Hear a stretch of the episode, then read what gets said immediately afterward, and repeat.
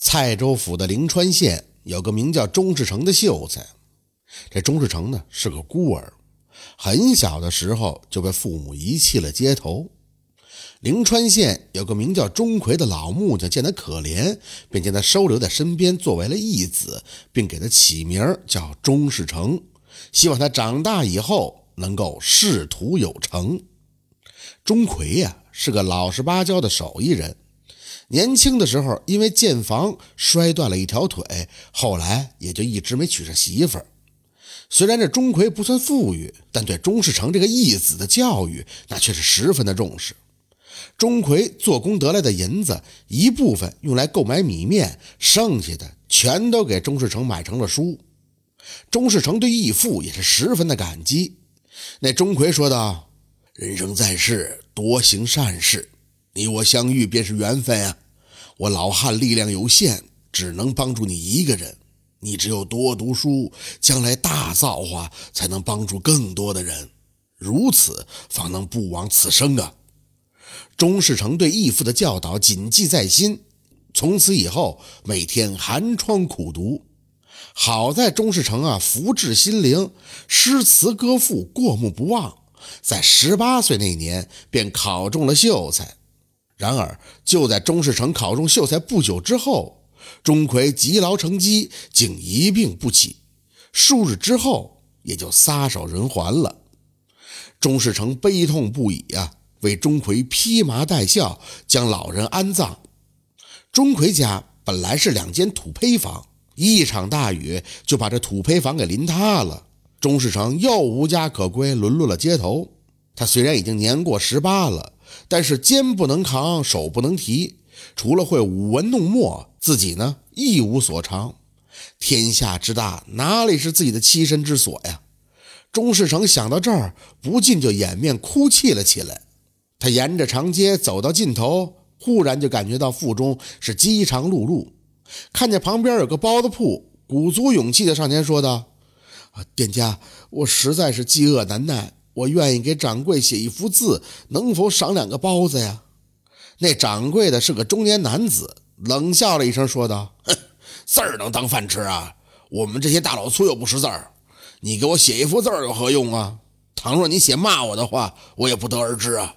这年头还是银子好使啊，读书有个屁用，到头来还不是街头乞讨。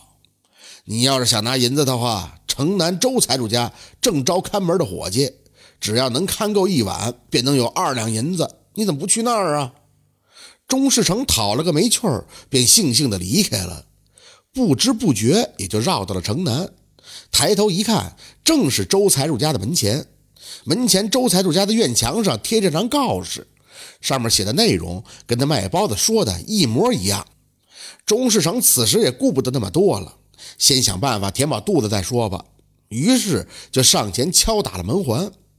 开门的是一个须发洁白的老翁，钟世成上前施礼说道：“老翁啊，我见你墙上贴的告示招募看门伙计，不知道现在还要人不要啊？”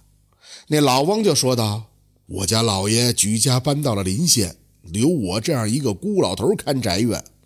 我呀，岁数大了，到了晚上嗜睡不醒，唯恐屋里进贼，故而要招一个夜里看门的伙计。”只要能看够一夜，便能得二两银子。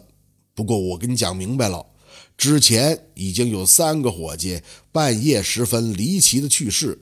倘若你也未能破此魔咒，我会送上十两银子作为丧葬费，送到你的家中。公子需要先留个家庭地址才行啊。钟世成一听，原来这中间还有这样一段隐情呢，怪不得一晚上就能给二两银子。原来是看守出过人命的鬼宅呀！这钟世成眼下也顾不得那么多了，当即就说：“我无亲无故的，生死有命，你也不用丧葬费什么的，先让我填饱了肚子，我给你看守一夜宅院便是。倘若明天我能活着出来，你就给我二两银子；倘若明天我死了，你就把我送到义庄就行了。”那老翁也十分的痛快，就答应了钟世成的要求。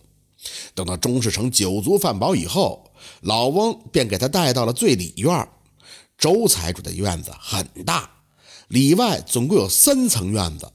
老翁将钟世成带到里院的一间房间内，便转身离去了，同时嘱咐他夜里要记得小心防贼。钟世成也是一一的答应。他闲来无聊，看见屋子里边有笔墨纸砚，便随手画了一幅仕女图，放在了桌上。约莫到了三更时分，钟世成抵挡不住困意，昏昏的入睡。正在这时，一阵香风袭来，从屋外飘进来一个女子。是飘进来的，那女子堪称是闭月羞花之容，沉鱼落雁之貌啊！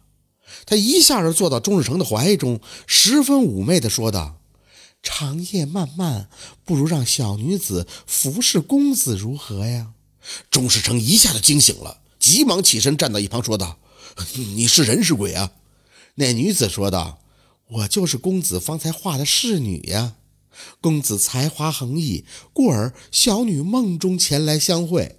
说罢，那女子用手揽住了钟世成的脖子，娇声地说道：“不如我们就此欢愉一番，也不枉相识一场。”钟世成正色说道：“虽然你我在梦中相遇，但是心中所想，天地可见。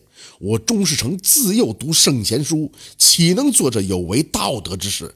小姐切莫作践自己才是。”那女子见钟世成果然是个正人君子，当即泪流不止的扑通跪到地上，说道：“公子是一个正直之人，求公子救我呀！”钟世成和这女子交谈得知，原来眼前女子名叫葛月娘，本是这座宅院的主人。后来丫鬟和自己的丈夫通奸有染，两人联手将她害死，尸首就被埋在床下。葛月娘因属于横死，魂魄一直被拘在这间房中。之前守夜的几个人都是心怀不良，自己被吓死的。葛月娘见钟世成浩然正气，故而跪地求助。钟世成听了葛月娘的遭遇以后，也是十分的气愤，便问如何才能帮他。葛月娘呢，对他耳语了一番，这才消失不见了。钟世成按照葛月娘的嘱咐，找来一张红纸。上面写上葛月娘的生辰八字，然后将那红纸折成了一个牌位，藏在了自己的袖中。到了第二天天亮的时候，钟世成早早的起床。那老翁十分惊诧的问道：“哎，难道你没有遇到奇怪的事情？”钟世成笑笑没说话，领了二两银子便走了。他雇了一辆马车，朝着临县赶去。每当经过十字路口或桥头的时候，钟世成都会停下来喊一声。葛月娘，跟我走。就这样，到了天黑时分，也就赶到了临县。钟世成几番打听，找到了周财主家。到了半夜子时，他掏出了葛月娘的牌位，在周财主家的门前烧掉，然后说道：“葛月娘，我只能送你到这儿了。”等一切弄完，便返回了灵川县。到了后来才知道，那天晚上周财主突然就发了疯。结果捅死了自己的小妾，自己也悬梁自尽了。不久之后，钟世成梦见葛媚娘向他辞别。葛媚娘在梦里说道：“公子大恩，小女没齿难忘。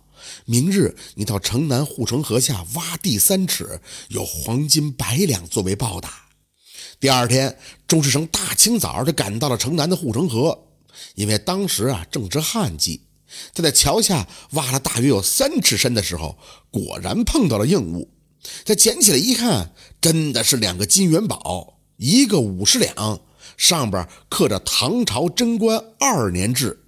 这钟世成一见四下无人，便将金元宝揣入了口袋之中，原路回了家。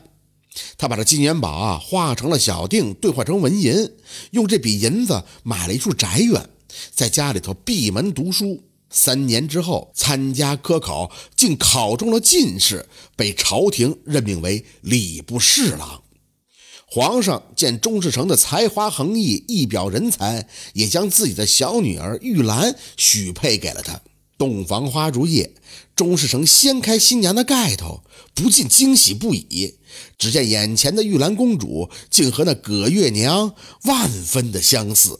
后来，钟世成被封为了西伯侯，他的义父钟馗也被追封了官号。而这钟世成和妻子玉兰公主都是活到了九十多岁才无疾而终。这就是坐怀不乱的故事。感谢您的收听，喜欢听白好故事更加精彩。